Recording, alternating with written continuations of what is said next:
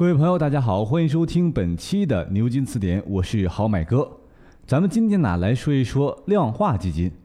量化基金这个词儿呢，乍一听啊，以为只适合专业人士投资，听起来呀就好像是很复杂高端似的。其实呢，量化基金理解起来并不复杂。比如一位魔都的金融民工，每天上班呐都有十种路线可以走，但是通过长期的研究发现，这些路线呐总有那么一条比其他更快。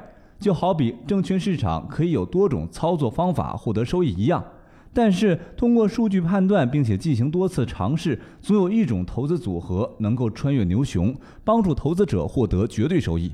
这种方法呀，就叫做量化。而使用这种方法的基金呢，就是量化基金。二零一六年初，市场经历了急速下跌，随后啊是一路震荡，赚钱效应减弱，但啊仍然有基金取得不错的收益。其中，量化选股基金的业绩表现比较突出。据《证券时报》九月二十二号消息报道，长信量化先锋、长信中小盘这两只量化基金近一年净值增长率分别为百分之七十八点九四、百分之七十七点五六，跻身偏股型基金业绩前十位。在偏股型基金中，我们用量化为关键词筛选出了二十三只量化基金。其中二十二只量化基金获得正收益，平均收益率为百分之三十三点八六，而这其中又有十只量化基金业绩超过百分之四十。区别于普通基金，量化基金主要采用的是量化投资策略来进行投资组合管理。这说起来呀，就有一点复杂了。比如一位量化投资交易员，每天从早上上班就开始设置各种参数，建立数据模型。但是呢，随时观察市场，监控持仓和修改策略，直至收盘计算盈亏，记录持仓波动率，还有滑点。期间，即使是建立了数据模型，也要不断的进行回测，甚至重新开发新策略，以确保有效盈利。由此可见，量化交易是一个体系，包含策略、量化交易系统、风控和算法交易等。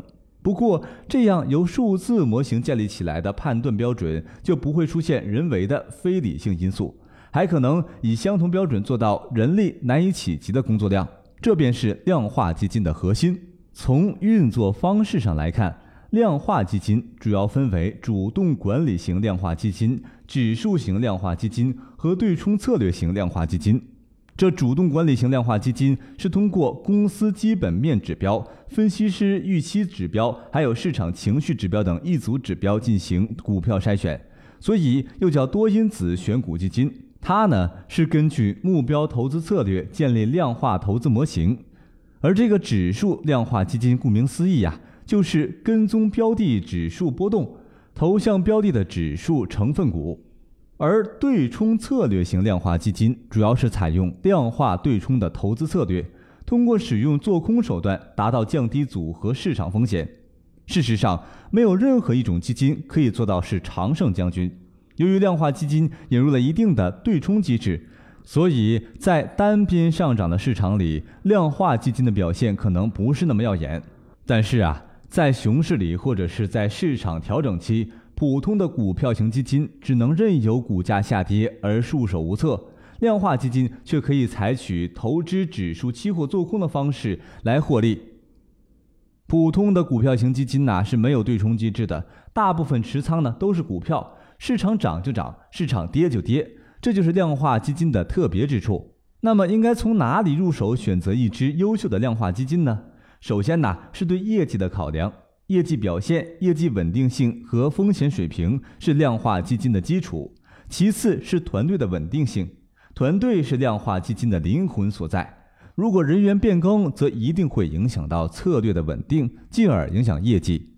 最后啊，就是 IT 系统以及风控机制。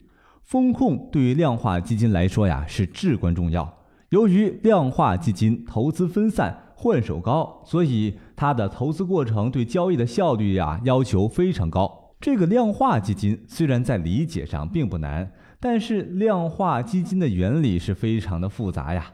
每只量化基金的模型构建方法都是核心机密，绝不对外公开。